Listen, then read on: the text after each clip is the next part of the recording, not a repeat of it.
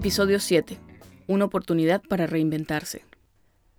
Ahora nos vamos hasta Toronto con el doctor Pablo Pérez Damper, un médico venezolano egresado a la Universidad del Zulia, quien actualmente se desempeña como coordinador del programa Anestesiología en la Universidad de Toronto en Sunnybrook Health Science Center.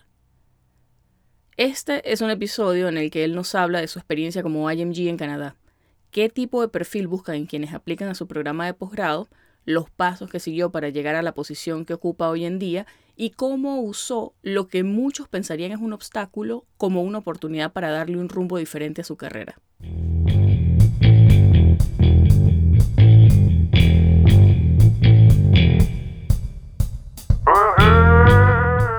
Estás escuchando Pluripotenciales, el podcast de la doctora Sheila Toro. Forma parte de una comunidad médica en la que se exalta cooperación en lugar de competencia y escucha voces auténticas que relatan historias de resiliencia, perseverancia y reinvención.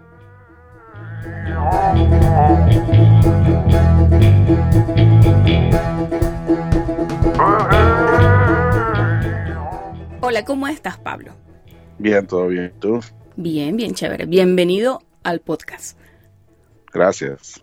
Y bueno, gracias por aceptar la invitación. No, gracias a ti y bueno, de nuevo felicitaciones por la iniciativa, ¿no? Ah, muchísimas gracias. Para comenzar, yo quisiera preguntarte acerca de esos primeros días en Toronto. Hay un meme muy famoso entre los venezolanos, que es un audio, acerca de un maracucho que se muda a Canadá. Y tú eres zuliano. Así que, ¿cómo fueron esos primeros días? Bueno, imagínate, así como tal, un maracucho llegando a Canadá. Además que, bueno, yo llegué en los primeros días de febrero cuando el invierno está en su máximo esplendor. Así que bueno, eh, full frío y llegando con nieve. Y bueno, yo nunca había estado en Canadá ni siquiera de visita, pues. Así que llegué por primera vez y llegué fue a quedarme. Así que bueno, nada, fue toda una experiencia, ¿no? Este, eh, los primeros días medio indio, cómo es todo, dónde están las cosas, Menos mal que, bueno, el idioma no fue tan problema, pues mi conocimiento inglés era bastante aceptable, entonces, bueno, eso no fue tanto problema, pero igual, ¿no? Siempre es distinto hablar una que otra palabra, tener que estar hablando todo el día y haciéndote entender todo el día. Sí, ya lo he hablado con varias personas que también se mudaron a un país donde no se habla español y claro, uno su inglés de, de, de leer, de, de, escribir, de hablar y sobrevivir en viajes, pero no es lo mismo tal cual pasar todo el día yo terminaba, yo me acuerdo, medio aturdida, sentía como que a mi cerebro le faltaba glucosa. Ah, no, definitivamente. Especialmente en los primeros días de trabajo fue así. cuando uno sal, yo salía del hospital, salía con dolor de cabeza. Bueno, pero el periodo de adaptación, digamos. ¿Y cómo te fue con la nieve? Porque, bueno, yo, yo no soy maracucha, pero tengo un poquito en mi sangre. De hecho, mi familia paterna vive en Maracaibo, parte de ello. Y bueno, Moralito, Zulia, y pues yo soy del vigía, eso también es caliente. Yo jamás en mi vida había caminado en una acera con hielo y por supuesto el día que llegué me caí. O sea, eso fue...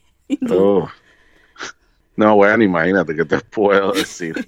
este, bueno, además que yo llegué casi que sin, yo no tenía ni la ropa ni adecuada ni nada, pues, porque. Sí, claro. Así que me tocó casi que salir de compra el mismo día y me dio ahí que, que que podía conseguir, tenía unos guantes ahí medio chimbitos que tenía de cuando ni iban para allá, ¿sabes? Para los Andes y las ah, cosas. Ah, sí, sí, sí. Sí, la chaquetilla que uno llevaba para Mérida, pues yo también tenía ese y creí que iba a sobrevivir, pero bueno. Pero nada que ver, eso no, nada que ver cuando está en menos 10 Celsius aquí, ¿no? pero bueno, ahí fuimos, fue poco a poco fui. Yo incluso por eso me vine, yo me tomé como, creo que fueron tres, unas tres o cuatro semanas antes, antes de mi fecha de comienzo del trabajo para eso mismo, ¿no? Para llegar, venir, conocer cómo era la cosa, me vine incluso, me vine incluso solo, desde la familia ya, hasta que bueno, que estuviera, hasta que estuviera un poco más establecido y entonces estuviéramos en mejor condiciones de estar todos aquí sin, sin de morir los abrigos listos, pues. Sí. que no pasaran el frío que tú pasaste. Exacto, ¿no? Entonces, pero bueno. Uno se adapta, uno se adapta. Ya van a ser casi 10 años. Nahuara.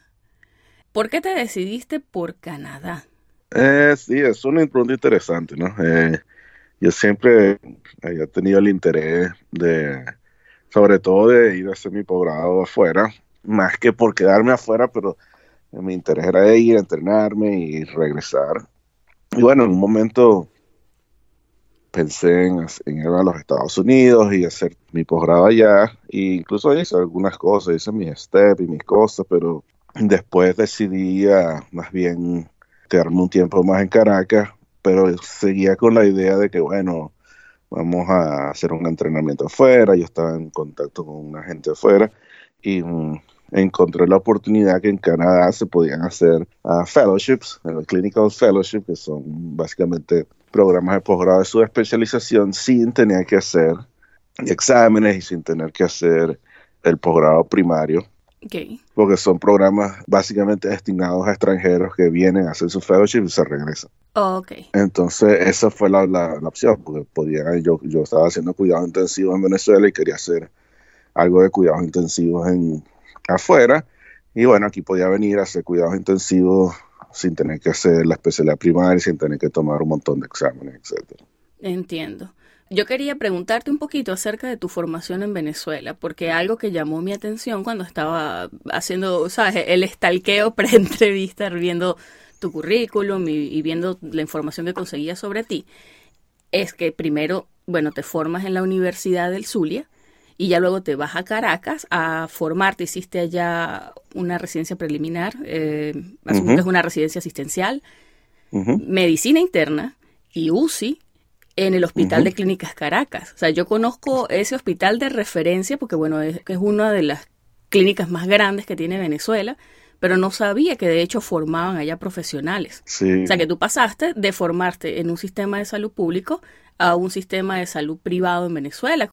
¿Cómo fue eso? ¿Qué diferencias viste? No, completamente, sí, eso fue un cambio, incluso más aún, porque yo después que terminé mi carrera en, en, la Universidad de Zulia Maracaibo, me fui a hacer mi rural, fue en un pueblito en la sierra del estado Falcón, que es un pueblito que tenía creo que 6, 7 mil habitantes, que bueno, ahí no había nada, pues.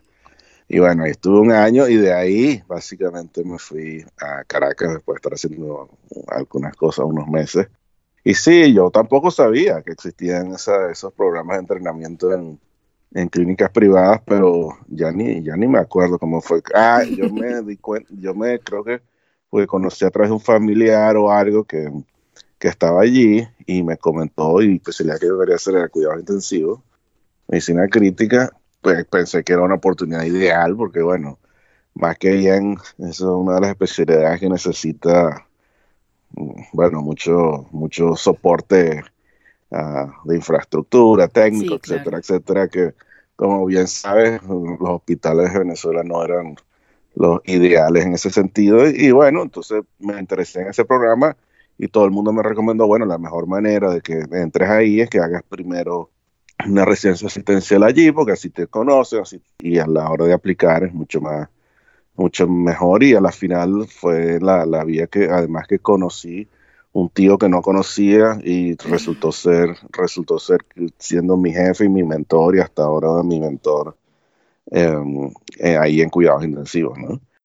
Entonces, bueno, yo hice mis dos años ahí de, una, lo que llaman una residencia asistencial programada de medicina interna y después, y no solo en la clínica Caracas, pero hay varias, incluso cuatro clínicas en, en Caracas que que ofrece residencias programadas de cuidados intensivos y están validadas por el, los colegios médicos y por el Ministerio de, Salud, así que son válidas como para, obtener el título de la especialidad.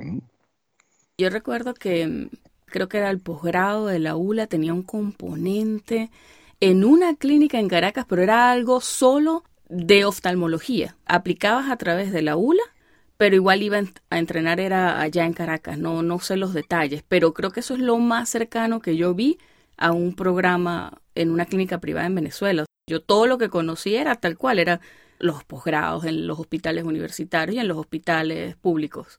Sí, no, yo también me sorprendí, de hecho me sorprendió más cuando llegué y conocí el programa como tal, porque no era esto de los cuidados intensivos, ahí habían eh, programas de entrenamiento para cirugía laparoscópica, para cirugía cardiovascular, para, había uno para los hemodinamistas, había, había un montón de cosas que yo ni idea, ¿no? Quizás en Caracas la gente conocía más de eso, pero la gente que estaba fuera de Caracas ni idea. Y, y, esta, y la residencia asistencial programada de medicina interna, menos aún, porque. Y a la final resultó ser buenísimo, porque bueno, era como cualquier otro posgrado, se hacían revistas, todo el, todo el asunto con ciertas limitaciones, porque bueno, evidentemente de medicina privada es bastante diferente desde el punto de vista de la medicina pública, ¿no? Pero, pero no, resultó ser una tremenda experiencia, pero sí, un claro contraste con hospitales públicos. Pues yo la poca, la, poca exposición que tenía a las unidades de cuidados intensivos en hospitales públicos que tuve durante mi carrera de medicina, completamente diferente a lo que hice en el posgrado. Pues. Lo que es el presupuesto. Sí, indudablemente, ¿no? Pero bueno. Y ya luego, Nahuara, o sea, de hecho te fuiste a hacer tu fellow en un hospital de la Universidad de Toronto. O sea que ahí hay otra cosa que es distinta y que me puedes decir cómo, cómo se comparan entre sí.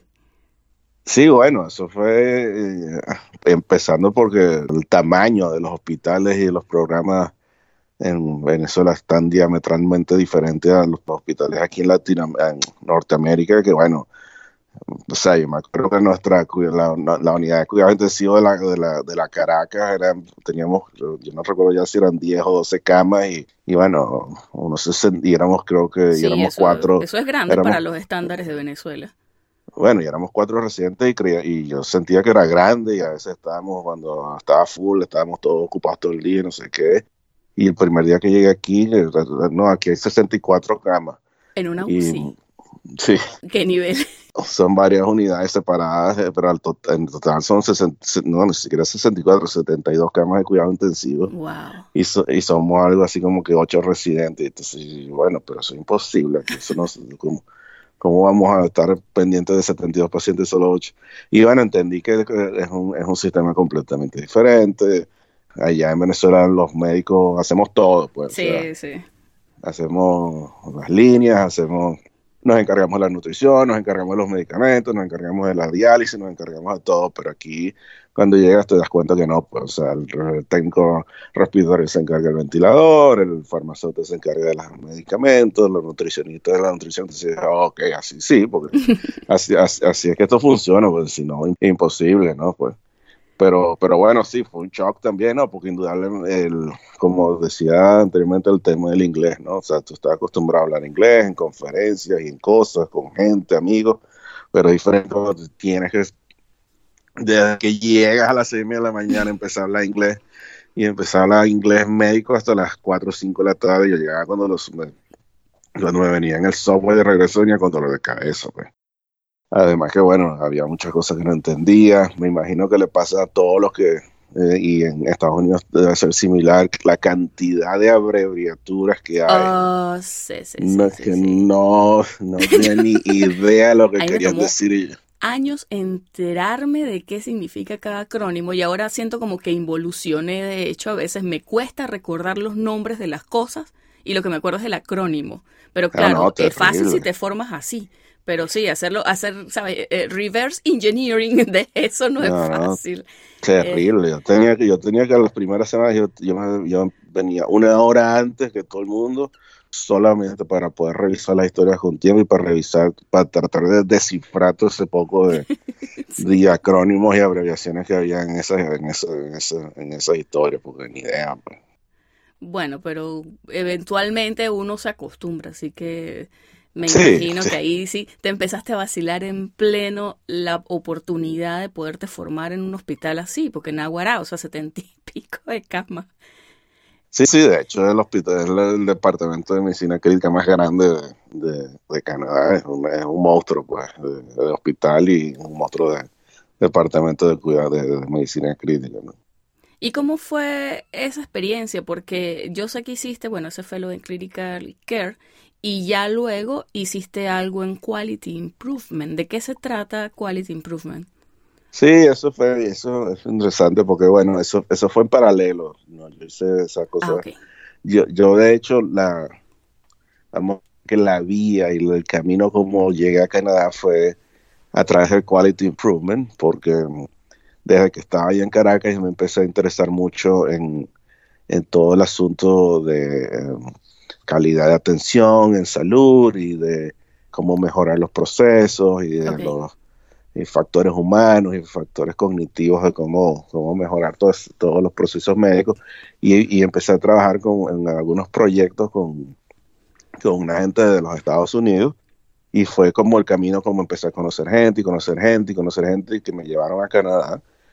Y, y después cuando estaba aquí siempre quise hacer un curso o algún entrenamiento un poco más formal en esa área.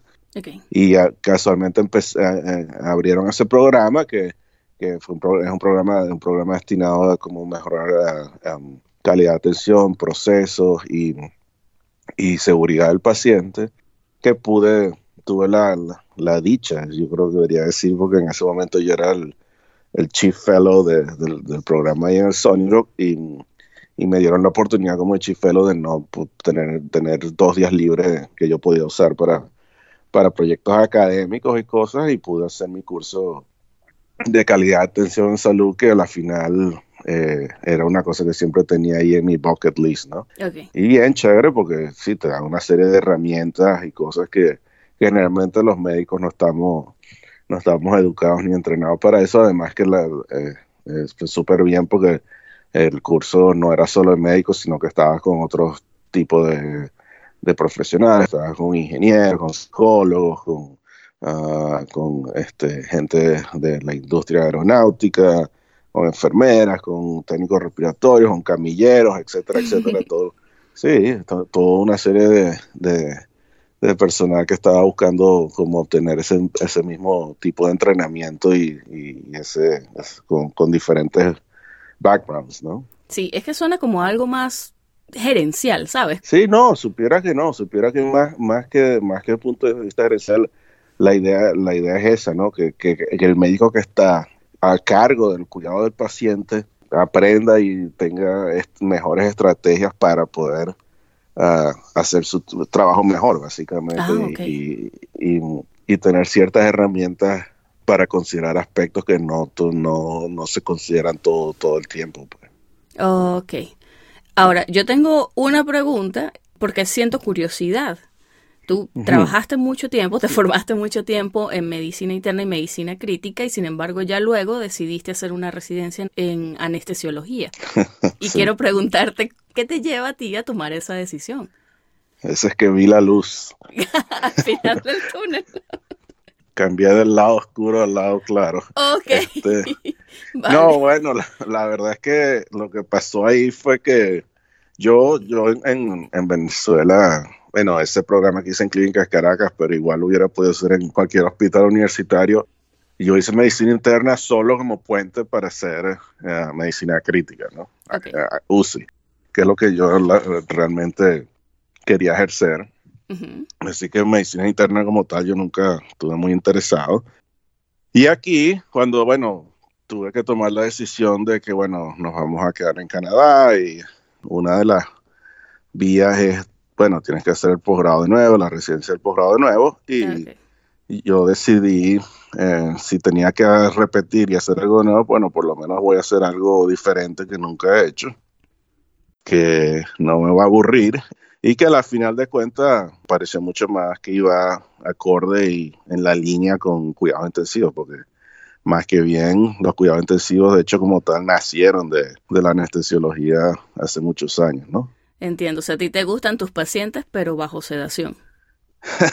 claro, sin que estén gritando mucho, sin que estén fatigando tanto, ¿no?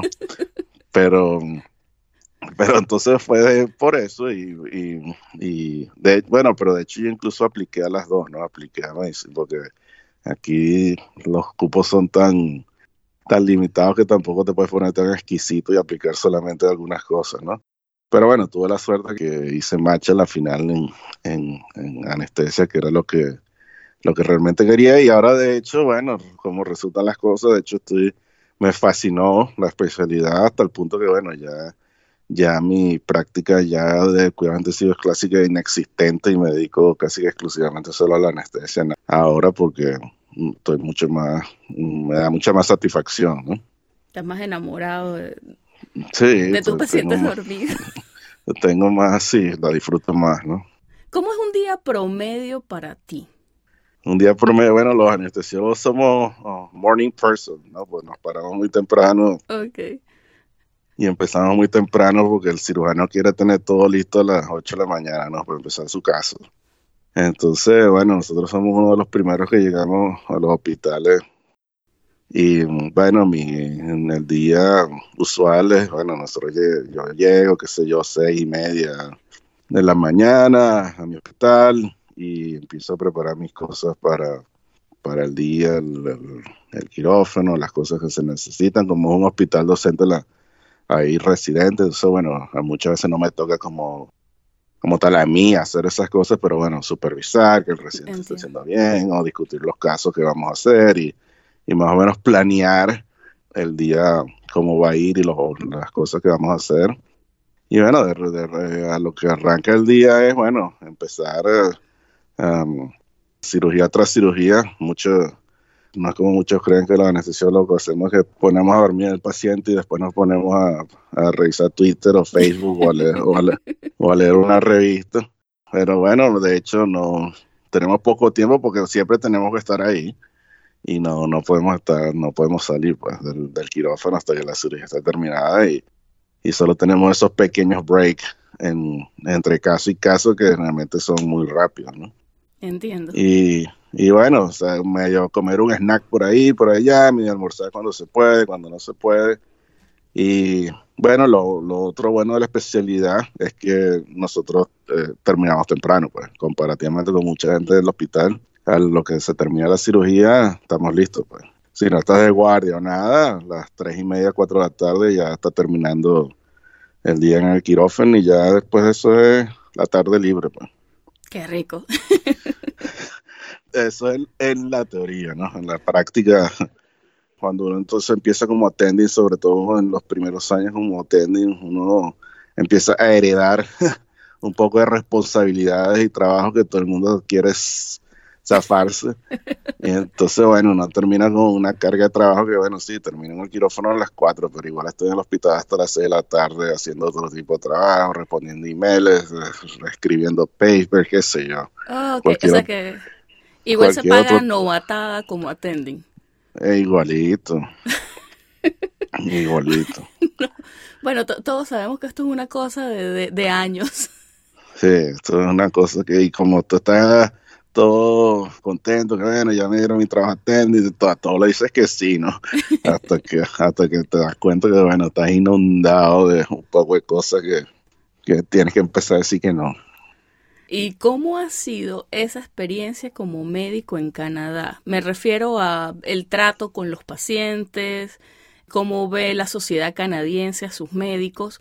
Yo te contaba antes que yo he notado mucho la diferencia de cómo interactúan los pacientes y bueno, incluso la sociedad con los médicos en Venezuela versus Estados Unidos. O sea, una cosa del cielo a la tierra. Sí, completamente. ¿Cómo es en Canadá? Sí, bueno, aquí también existe una, gran diferencia. Definitivamente como nosotros estábamos acostumbrados, como nos enseñaron a medicina, la, relación médico-paciente es mucho más ah, distante, mucho más formal y muchas veces, em, yo no diría que, que mala o de mala calidad, yo creo que es diferente y entonces las expectativas no son las mismas de una parte y de la otra, ¿no? O sea, sobre todo si, si es una persona que está acostumbrada a otro tipo de trato, este, es diferente, ¿no? La, ah, el, trato es más formal, no es tan amigable en muchos casos, aunque como todo, ¿no? Hay de todo en esta vida, ¿no? Y de vez en cuando ves esos médicos que son, que sí son muy friendly, son mucho más cálidos y cercanos, incluso yo tuve la gran suerte de, cuando nosotros llegamos a Canadá, mi esposa llegó con, con siete meses de embarazo y, y sin médico, sin médico ni nada. Bueno, y, ahí fue randomly eh, un médico que, escogimos ahí en el hospital y resultó una doctora que es súper cálida y súper súper atenta que parecía casi que lo hubiéramos traído de allá de Venezuela, ¿no? Pero bueno, volviendo a la, sí, es, es completamente uh, diferente. E incluso la relación entre médicos, yo diría que también es muy diferente, ¿no? O sea, entre colegas es una relación mucho más formal, es una relación mucho más de, trabajo y no de panas o de, o, de amigos que estábamos un poco más acostumbrados allá. ¿Cómo, lo, cómo ve la sociedad? Bueno, este, yo creo que lamentablemente creo que es un fenómeno ah, mundial donde eh, la profesión médica como tal se ha desprestigiado un poco por diferentes razones, pero, pero hemos sufrido, ¿no? Y esa confianza o esa estrecha relación que existía entre los médicos y los pacientes se ha perdido y ahora hay cierta, cierta hostilidad, hasta en algunos casos donde, donde hay desconfianza o, la sociedad cree que los médicos somos a veces hasta ah, enemigos, ¿no? Pero bueno, es una cosa que, que toca que toca trabajar y en la que, en la que cada quien tiene que exponer su granito de arena.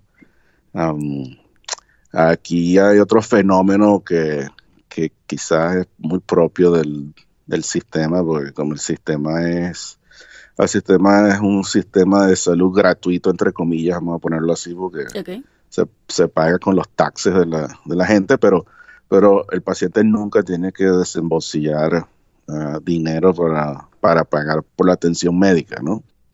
Entonces, existe ese, ese sentido como de pertenencia de que, de que el médico tiene que hacer todo lo que, lo que se le exige de parte del paciente porque, porque el paciente tiene derecho a eso porque es su derecho gratuito y su derecho ah, como ciudadano, ¿no?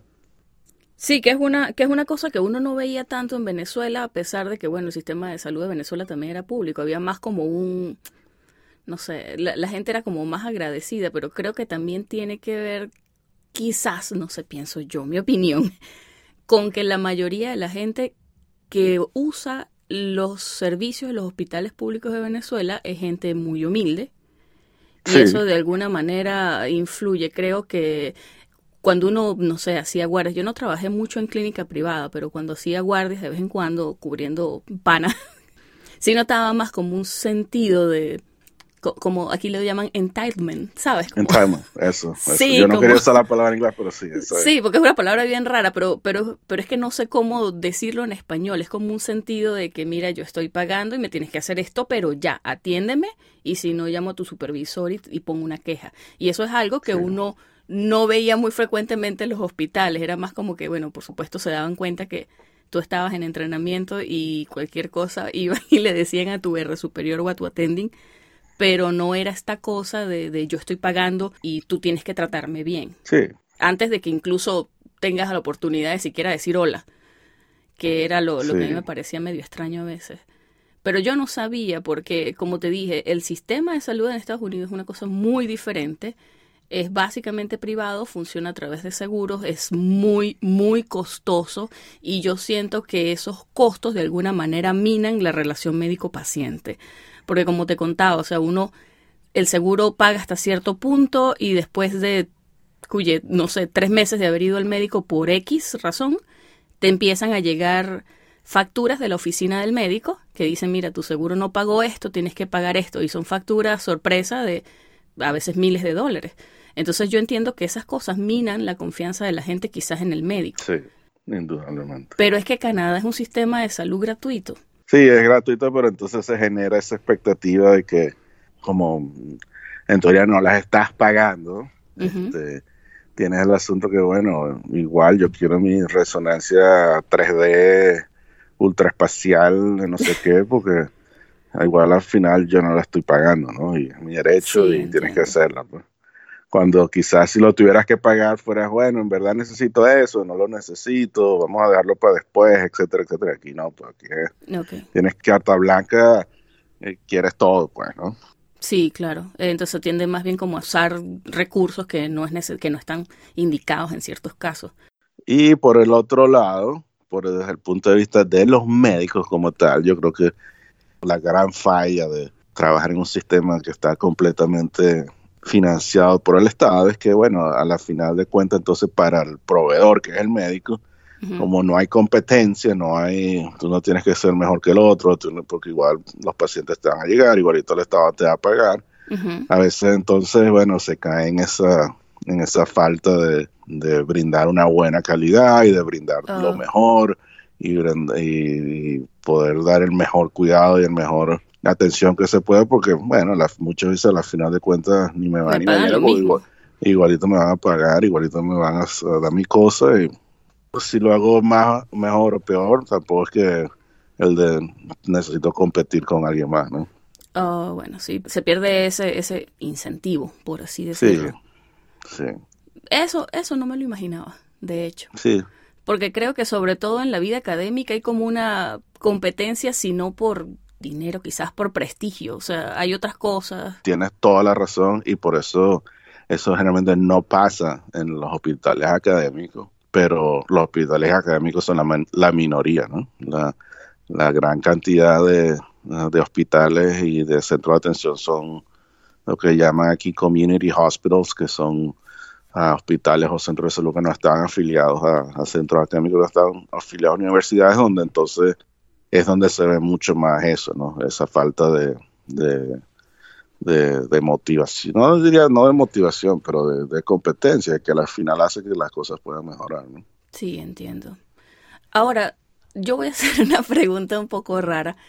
¿Cómo son los canadienses? Porque ellos tienen fama de ser súper simpáticos y de hecho, bueno, yo, yo en Canadá he estado una sola vez, que fue el año pasado, y de hecho noté la diferencia versus los americanos, sobre todo de donde vivo ahorita, o sea, la gente era bien simpática, tú le dices hola y te responden, tú les dices gracias y te dicen de nada, lo cual para mí últimamente es una rareza no, no me estoy quejando de los americanos, pero las costumbres en cuanto a modales son distintas. Sí. Y yo soy andina, a mí me gusta saludar, a mí me gusta, yo, yo, yo hablo con la gente en los ascensores, o sea, yo no lo puedo evitar. Yo soy hija de mi mamá, eso es algo muy, no voy a decir que es andino, eso es algo muy de mi mamá. Sí, entonces yo noté eso en los canadienses, pero es que una cosa es ir como turista y estarse, no sé, unas semanas, un mes. Y otra cosa es, de hecho, vivir ahí. Tú vives ahí. ¿Cómo son los canadienses? Sí, no, bueno, lo primero que tengo que empezar a decir porque es que en Toronto lo que menos hay son canadienses. Oh, bueno, sí, eso es otro, eso, eso es otro punto. Toronto es una ciudad de inmigrantes, es impresionante la diversidad que, que uno ve. Sí, la diversidad es increíble y bueno, lo que uno ve en el hospital, ¿no? La diversidad es increíble. Pero bueno, más que bien, ya, o sea, las, las generaciones más recientes que ya nacieron aquí o que, que tienen más tiempo vivir aquí que pudiera decir que son más canadienses, bueno, siempre tienen como que la semillita de, de cada uno de, su, de sus backgrounds y de, su, de dónde vienen, ¿no? Pero, pero en general sí, en general el, canadiense es, más ah, amigable, es excesivamente, y voy a usar la palabra excesivamente porque a veces creo que es demasiado uh, cortés y, y, y, apologetic, ¿no? Uh, hay muchos hay muchos memes y chistes por ahí que, sí, sí. que nadie se dice sorry hasta porque, bueno, cualquier cosa, ¿no? Um, pero sí, indudablemente eh, eh, mucho menos hostil que, que, otras grandes ciudades de Norteamérica. Um, y, y, bueno, dependiendo en la zona que vivas o con la, la zona o la, el, el background cultural de la zona que vives, incluso puedes ver diferencias muy grandes, ¿no? Yo en la primera zona que viví uh, cuando llegué a Toronto, donde vivimos, era una zona donde había muchos um, asiáticos ya de segunda generación y bueno, incluso con mis hijos iban al colegio con muchos de los niños, otros eran, eran asiáticos y bueno, tú ves que es una relación un poco más formal, no son tan, no son tan, tan, amigables o cálidos, casi que ni, ni no hay ningún tipo de, de, contacto físico con nadie ni nada.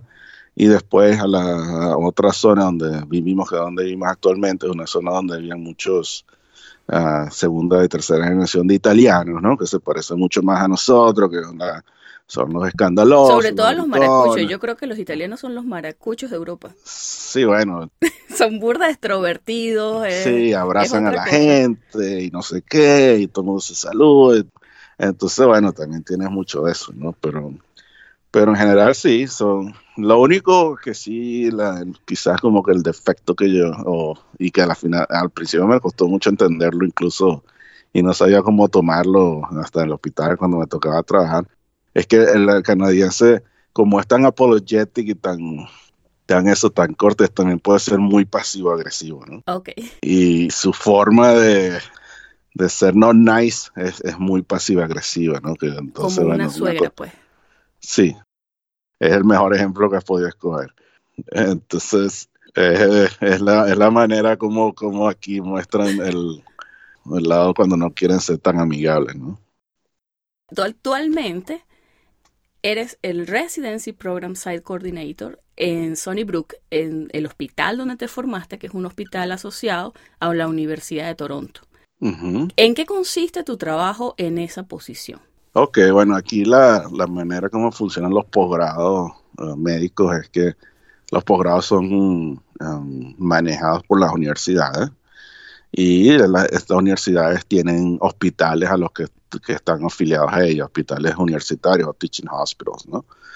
Por darte un ejemplo, que es donde yo formo parte, el, el- el- programa, el, pro- el posgrado de anestesiología de la Universidad de Toronto, es un es el posgrado tenemos tiene ah, cinco hospitales que están afiliados a la Universidad de Toronto y los residentes pasan y rotan por todos esos cinco hospitales durante los cinco años del posgrado. Es diferente a, a Venezuela o a Estados Unidos que los residentes generalmente están solo en un hospital. Sí. Aquí, aquí los residentes pasan por todos los, los hospitales afiliados. Entonces, volviendo al ejemplo de anestesiología, los- el, el, programa Nosotros tiene 110 residentes en total. 110. Sí, pues son cinco años de, de residencia y cada uno, cada año tiene 20 y pico de residentes. O sea, los- Es un programa 20 gigante. es el programa más grande en Canadá. Y entonces, bueno, es imposible para el del director de programa manejar los ciento y pico de residentes, especialmente porque cada quien anda en un hospital diferente, ¿no? Claro. Entonces, cada hospital tiene como que su, su program director, o por nosotros llamamos el site coordinator, que es como el, el coordinador de los residentes de, de ese que están rotando por ese hospital. Ok. Y yo soy el coordinador de los residentes de- en el Sony Group de- por parte de la posgrado de la Universidad de Toronto y entonces yo estoy a cargo de los residentes que están rotando por mi hospital. ¿Tú estás involucrado de alguna manera también en el proceso de selección de residentes? Sí, sí, eh, completamente. Cada site coordinator es parte del, del comité de posgrado y, y como tal estamos involucrados en el proceso de selección, sí. Que de hecho está corriendo ahorita. Ahorita estamos en el proceso de, aquí se llama CARMS, el match. Sí, es el- match de Canadá. Sí, debemos estar eh, teniendo las entrevistas el próximo mes. ¿Y qué características consideran deseables en los aplicantes en tu programa? Um, ¿En los IMGs o en los Canadians? Ah, bueno, si son distintas, bueno, conversemos al respecto. sí, son, son, yo creo que hay ciertas diferencias. Um, Ok.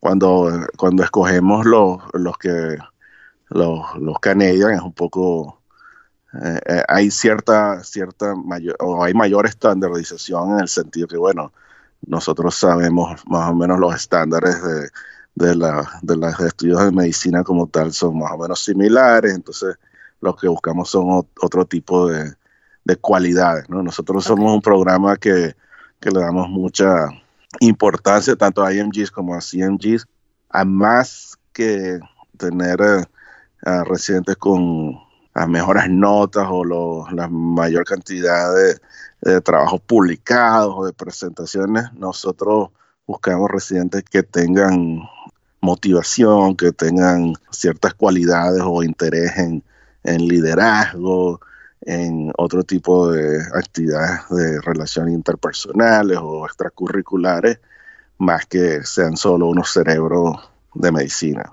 Bueno, como, como decía alguien con quien hablé que es un program director, pero él es en un fellowship endocrino, me decía que trataban de buscar de alguna manera un aplicante que fuera lo más integral, porque con ellos iban a tener que vivir por varios años después. Y me dijo tal cual, o sea, tratamos de buscar gente que aparte de ser buenísima, sea gente que, que sea chévere. O sea, bueno, no me dijo chévere, estoy parafraseando. 100%, 100%. Y, y eso, es- eso son cosas que mucha gente no lo sabe, ¿no? Y, y a veces los mismos aplicantes caen en la trampa porque no saben. Y lo ves mucho en las entrevistas, ¿no? A veces en las entrevistas tú entrevistas gente que, bueno, tiene PhD y no sé qué, y cuando los entrevistas lo que hablan es de su research y su publicación y todas sus cosas y lo excelente que son, pero ves que cuando conversas con ellos no hay, no hay mucho, no hay otra cosa más allá de eso, ¿no? En cambio que, que cuando ves y entrevistas a otra persona que te puede contar de todos los, los viajes que ha hecho este último año y todas las cosas que ha aprendido de esos viajes o que, que le ha gustado o que no le ha gustado, ves que una persona con la que va a ser mucho más fácil trabajar, convivir, enseñar durante los próximos cinco años. Y en los, en los IMGs, más todavía, porque en los IMGs como la competencia es tan brutal, porque... a muerte. Pues a muerte, como, como decía un, un amigo mío IMG, eh, yo creo que hay IMGs que le dicen que se tiene que quitar un riñón, pero para hacer match se lo quitan. Pues. Probablemente. Entonces, bueno, la, como la competencia es más, mucho más feroz, ve eso más aún todavía, porque la gente se enfoca mucho en, en eso. Bueno, yo tengo que ser el excelente, que saco no sé cuánto en los STEM y en los MCC, y tengo no sé cuántas publicaciones y todo no sé cuánto research, y a la final de cuentas, cuando ves las otras cosas que han hecho, que deberían tener o que tienen, no, muchos no las tienen, pues. Ahora que, que dices MCC, o sea, hablando de, de, exámenes, bueno, de hecho recientemente cambió, antes se presentaba MCCQE y a partir del año pasado ese examen ya no se va a presentar más y va a ser de alguna manera reemplazado por el MCCQE1, que es, bueno, es Medical Council of Canada Qualifying Examination, que es como el, examen que se usa para calificar, en este caso el match. ¿Cuánto es más o menos un score que se considera respetable o que considera, bueno, este aplicante vamos a revisar su aplicación? Porque entiendo que si sales mal, pues simplemente ni revisas la aplicación. Correcto, sí. Generalmente cada, cada programa tiene su, su, su score diferente, incluso cada universidad tiene su, su, su benchmark diferente. Eh, nosotros en anestesia como tal, la Universidad de Toronto, somos bastante flexibles en ese sentido y nosotros eh, eh, vemos todas las aplicaciones de, los scores que estén por encima de la media. Ok. Y cambia cada año, ¿no? Sí, sí, claro. Uh, um, no recuerdo cuánto la, este año, además que como, como dices, el examen cambió, incluso el sistema sí. de score cambió. Sí, pues yo recuerdo incluso cuando yo presenté tanto el I como el QE1, el I era en los 300 y el QE1 era en los 400 y ahora los dos son los 500. Y yo sé que cambió, yo sé que cambió y hay, una, toda una tabla de Excel ahí. Um, pero bueno, todo eso se pone, esos scores se ponen ahí y, si tú estás por, por la media o por encima de la media, tus aplicaciones se ven y tus aplicaciones se revisan y, y nosotros usamos un, un, sistema donde okay. mantenemos uh, blinded a los revisores, entonces ponemos unos revisores que solo revisan las cartas de referencia y los personal statements y dan un puntaje a eso sin ver el resto de la aplicación okay. y tenemos unos revisores que ven la parte de currículum, notas, no sé qué, y después una tercera, que es con los que van a hacer las entrevistas en, en enero, van a hacer una entrevista sin haber tenido acceso okay. a, a, a, ver los files, pero que también estén, estén blinded de lo que de lo que está en el file para evitar cualquier tipo de sesgo, de bias, ¿no? Esa información es de dominio pública. Por ejemplo, hay un sitio donde la gente pueda ir y ver que en tu programa el corte es tal cual, es la media, o bueno, qué otras características eh, buscan y usan como corte para revisar las aplicaciones. En el website de, de CARMS están todas las descripciones de todos los programas y dentro de las descripciones de los programas, algunos no son tan claros como decirte que se van a revisar todas las aplicaciones que estén por encima de la media, por debajo de la media, pero te, te dan hints. Si lees entre líneas de encuentros, pues. Sí, o te dicen los aplicantes que tengan una desviación estándar por encima de estos scores tendrán se, generalmente tienen más chance de obtener una entrevista y cosas así, ¿no? Okay. Pero algunos son más explícitos que los otros. Yo creo que en general la Universidad de Toronto como tal, en todos sus programas, no solo de anestesia, ha, ha ido haciendo el proceso un poco más transparente y más estandarizado para evitar el que cada quien haga o que cada programa o cada director del programa tenga como que sus propias reglas, ¿no? Claro, entiendo. Eh, y bueno, también hacerlo más justo, supongo, para todos, para los aplicantes también. Correcto. ¿Tienen un cupo establecido para IMGs y residentes graduados canadienses o cómo funciona eso? Ok. Sí, porque aquí igual, como es un, sistema de salud financiado por el gobierno, a los residentes les paga el gobierno. Entonces hay cierto, o sea, el, gobierno tiene cierta cantidad de dinero que puede gastar en, en residentes, ¿no? Entonces hay cierto número de posiciones para residentes. Y a través de los años, como Canadá es un país de tantos inmigrantes, hace muchos años no, había esa garantía y era excesiva. Era muchísimo más difícil para los extranjeros poder llegar a ser médicos.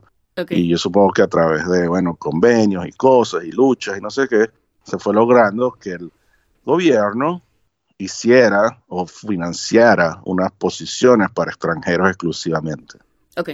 Que todavía siguen siendo muy pocas, eh, son contadas con, los dedos, pero por lo menos garantizan que hay esas posiciones son para extranjeros. Por decirte un ejemplo, otro programa de anestesia en la Universidad de Toronto, nosotros aceptamos 18 residentes por año. Cuatro de esos 18 son IMG siempre. Sí, eso, eso es poco. Es poco y, y, te digo, uno, y yo creo que es el que más tenemos. Otros programas tienen uno o dos. ¿Todos los programas tienen? No todos los programas tienen, casi todos los programas tienen.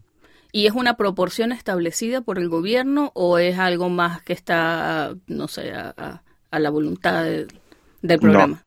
No, es un cupo establecido con el gobierno y supuestamente, ya no sé mucho los detalles, pero entiendo que está hecho en relación a la necesidad de servicio, porque todas esas posiciones o, cupos de posgrados para extranjeros están, uh, encuentro la palabra en español, pero están, están attached a un convenio que tú firmas con el gobierno, que si tú aceptas, tú haces match y tú aceptas en, en esa posición, tú firmas un contrato que se llama el contrato de Return of Service.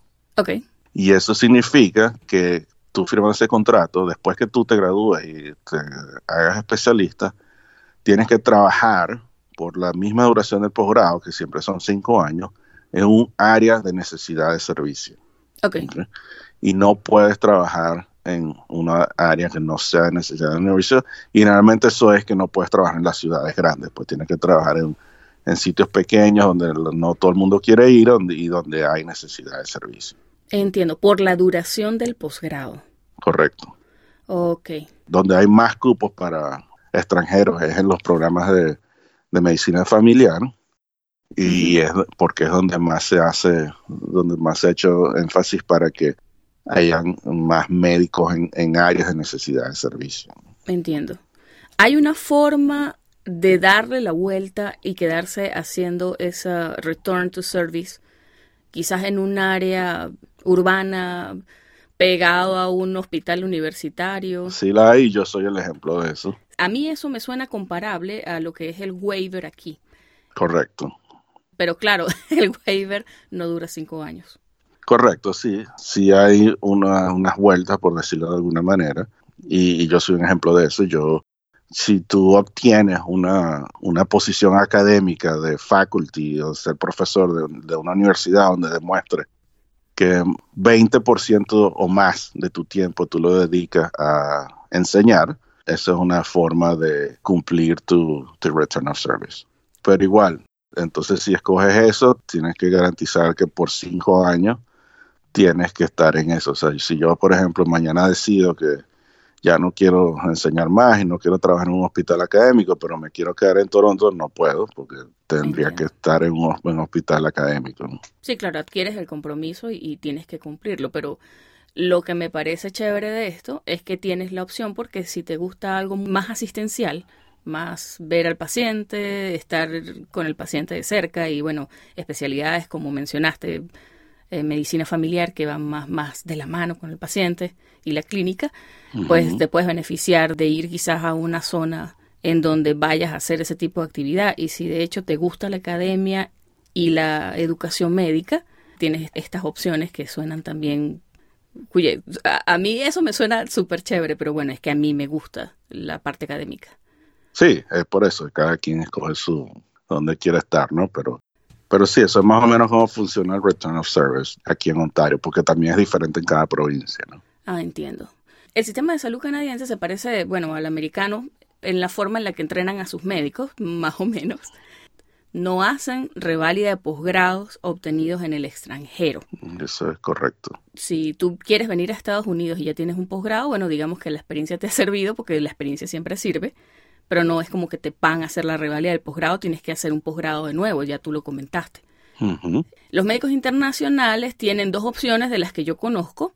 La más común es hacer match en una residencia, es el CARMS que tú mencionaste, y hacer su posgrado de nuevo. Está la posibilidad de hacer algo como lo que tú hiciste, que llegaste, hiciste tu fellow.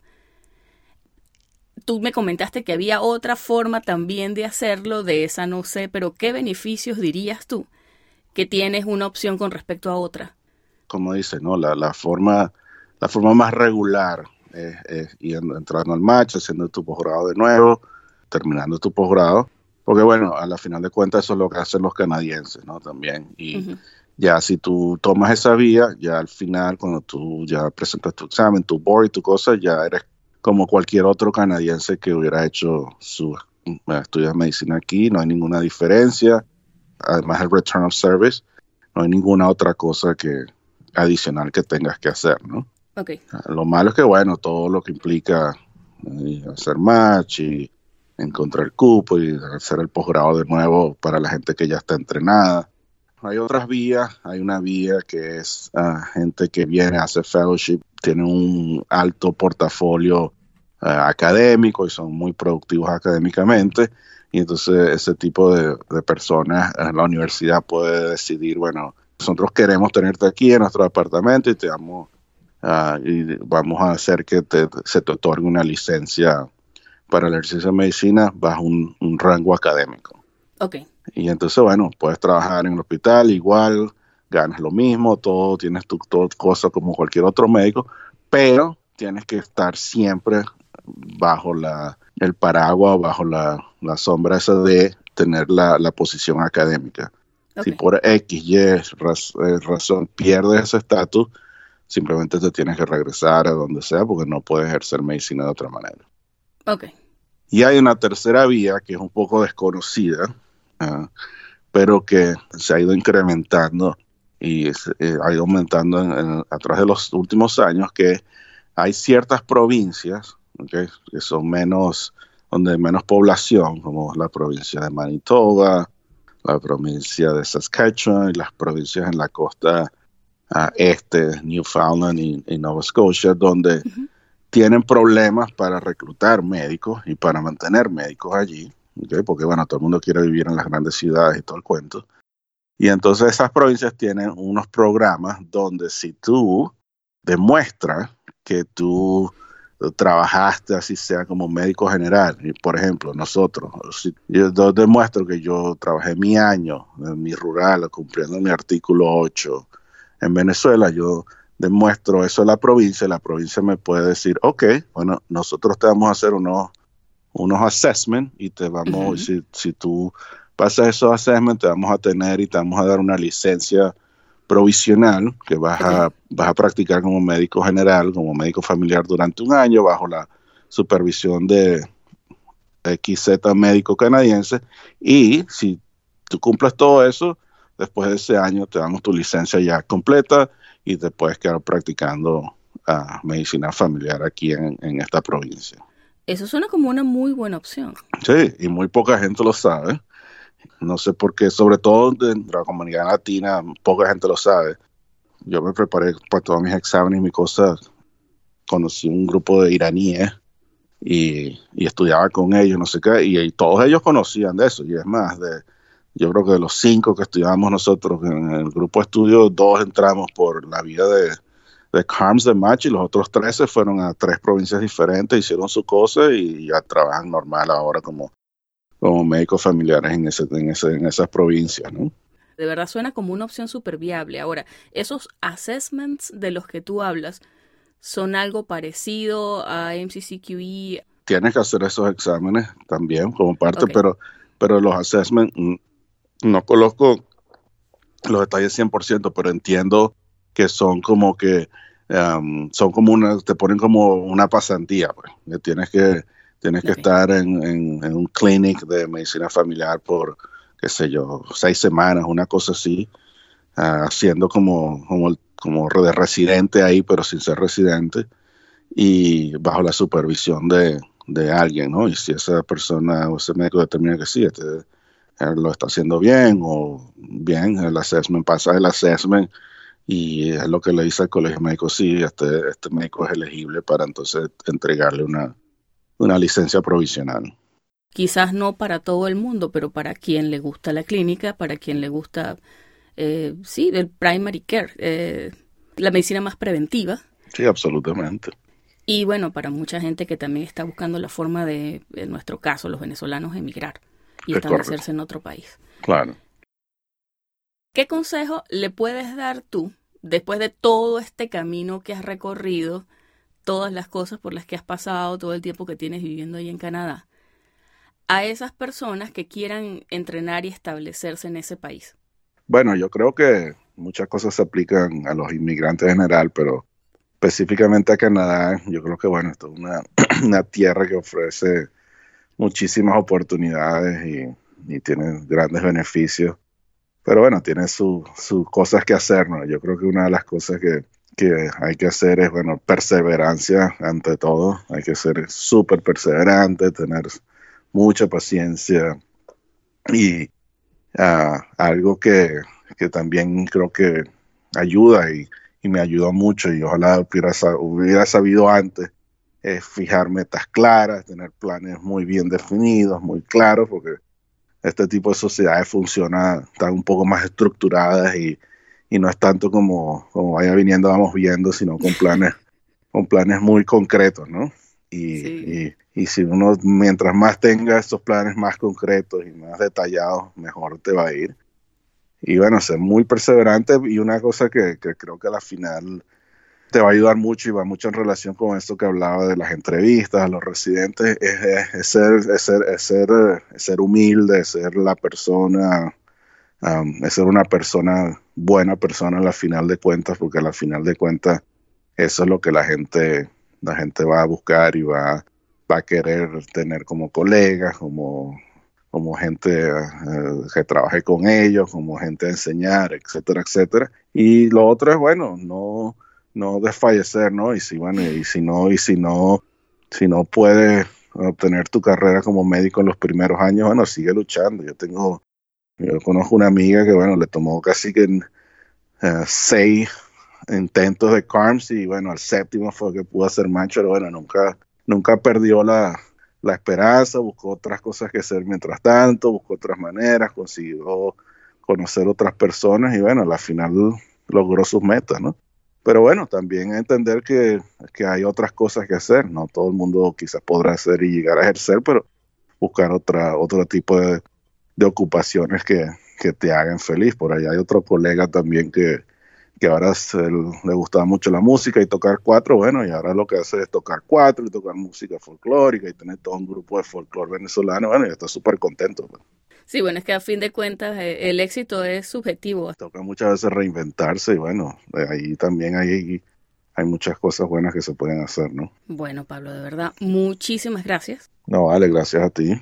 Esperamos que, bueno, lo que conversamos, que quizás este episodio sirva como referencia a, a las personas que estén buscando información acerca de cómo funciona todo el proceso de Canadá. Así que de verdad, muchísimas gracias por toda esta información súper detallada que nos dimos y bueno, que sigas cosechando muchísimos éxitos. Igual para ti y ahora bueno, todo lo mejor en el próximo año nuevo. Igual, feliz año. ok. bueno, muchas gracias. Chaito, pues.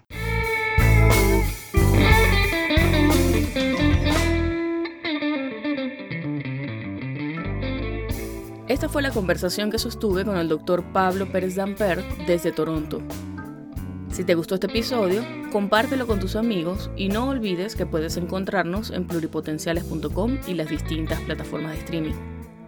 Desde Houston, Texas, en los Estados Unidos, y como siempre deseándoles el mayor de los éxitos, se despide su colega, Sheila Toro.